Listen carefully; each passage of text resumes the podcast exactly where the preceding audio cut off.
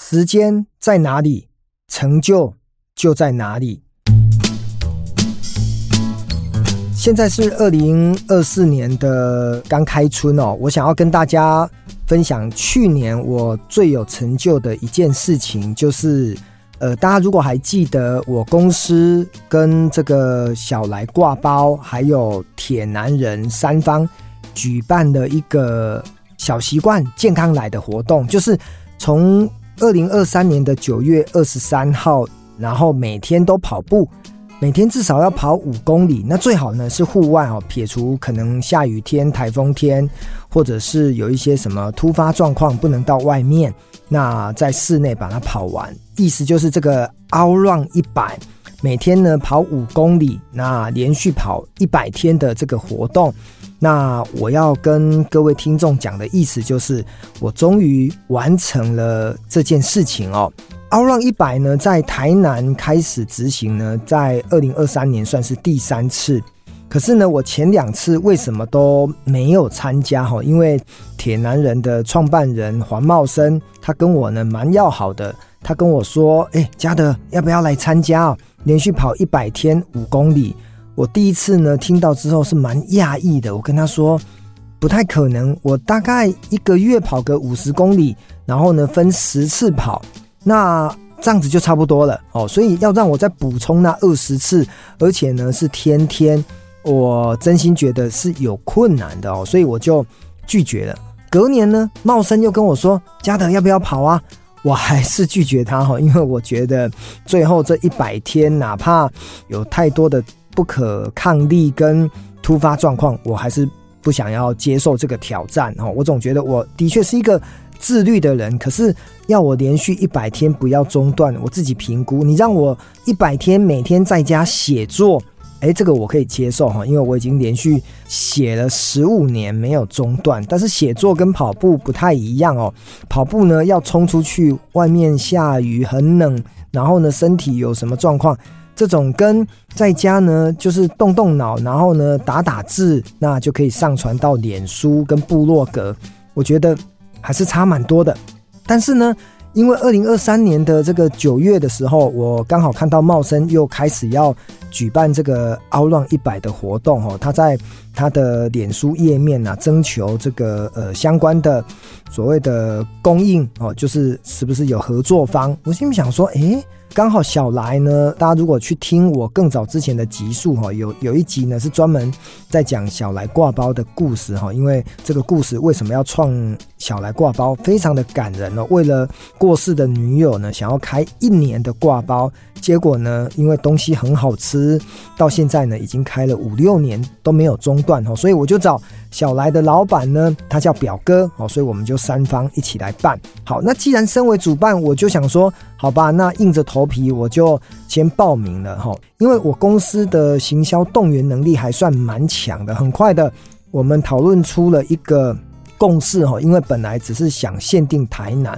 后来想一想哦，我们全省的这个 NU Pasta 有这么多家，而且呢，很多外县市的跑友呢，搞不好他们也想参加，所以我们就从善如流呢，就把这个台南地区的活动呢，变成是全台湾的活动。那一下子呢，就涌进了将近五百人来报名这个活动，因为的确有报名参加，三十天呢就会送什么，六十天会送什么，完赛还会送什么。当然有一部分呢觉得赠品不错啊，所以呢就报名啊。那有一部分呢就总觉得，哎，总是养成一个习惯也挺好的。好，那我因为报名参加之后，我就想说，好吧，每天呢抽出一个小时哦，因为。正常来讲，跑五公里呢，跑快一点，搞不好人家二十几分钟就跑完了。那我们呢，没有那么快，我大概要跑三十分钟到四十分钟左右。好，那我们不是志在得名，也不是志在练习呃跑速，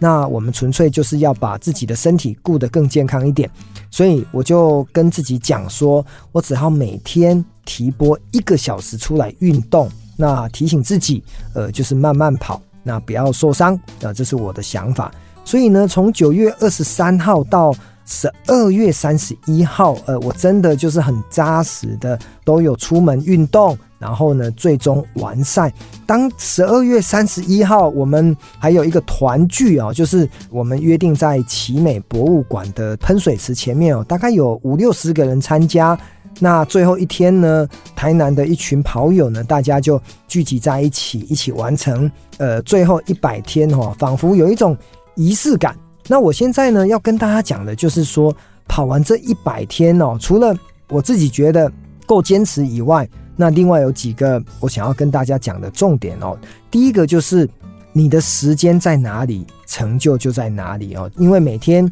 给自己一个小时，你就真的能够完成它。因为毕竟跑步呢，它可能跟我们的智商、跟我们的很多的需要团队呃不太一样。它只要靠自己，然后把时间拨出来，因为你慢慢走也是可以完赛哈。所以我常讲说，不怕慢，只怕站，只要愿意做，一定可以完成。那第二个呢，我的心得是因为这一个小时跟自己相处嘛，所以呢，你会有一个小时的单独跟自己对话的时间，好像可以找到更深层的自己。那个更深层就会，诶，我是一个什么样的人？我喜欢什么？我看到什么事物会开心？那我觉得跟自己对话，发现更好的自己，我觉得这也是一个方法。那第三个呢，也就是因为很规律，然后呢，定期的在跑步哦，其实跑第一个月的时候，我还不觉得我的这个中广身材啊，我们讲说腰围好了，可能还会有什么改变。可是到第二个月，我明显感受到，诶，我的怎么牛仔裤啊，我的西装裤都变松了，这个精神变好了，然后呢，体态呢变得更加的精实哦，所以这个的确也是跑步带来的好处哦。那第四个呢？我说我绝对不要拼速度啊，因为我刚讲过，我的目的就是不要受伤哦。如果为了跑很快，然后呢把自己身体搞砸了，那这样子得不偿失。所以我就一直从跑步的第一天哦，我尽量的不去看成绩，因为我觉得我再怎么跑也跑不过这些什么奥运选手非常厉害的咖。因为你再快个十秒、二十秒，跟那些可能跑五公里，他们只要呃十几分钟就跑完了，你永远追不上。而且呢，我们这种半百的年纪啊，压根真的不需要去比较哦。所以我大概就会专注在我自己的身体变化，因为有些时候天气冷的时候，你起跑你会觉得。诶，我的膝盖今天是不是怪怪的？我的脚踝是不是不舒服？或者是有时候呢，吃饱饭然后休息还不够，就去跑，会不会觉得胃胀胀的？好，总之呢，你会一直不断的跟自己的身体找到一些好像必须要去注意的点哦，所以这个对身体的一个了解呢，也会有更多想法。那最后一个呢，我想要告诉大家哈，也是我觉得这是人生很重要的一种成就感，就是。如果你有设定目标跟梦想的话，其实你就会有一个想要完成的使命跟力量。所以这一百天，我非常的坚持，也非常的愿意把跑步这件事情呢挪成为我生命中很重要的排序。所以呢，当我十二月三十一号完成的时候，我自己真的非常的开心哦。所以也借由这一集节目，要告诉大家，你只要设定目标，只要呢慢慢的给自己一个里程碑去执行，那你或许在这样子人生的道路当中，就会找到一个更好的自己。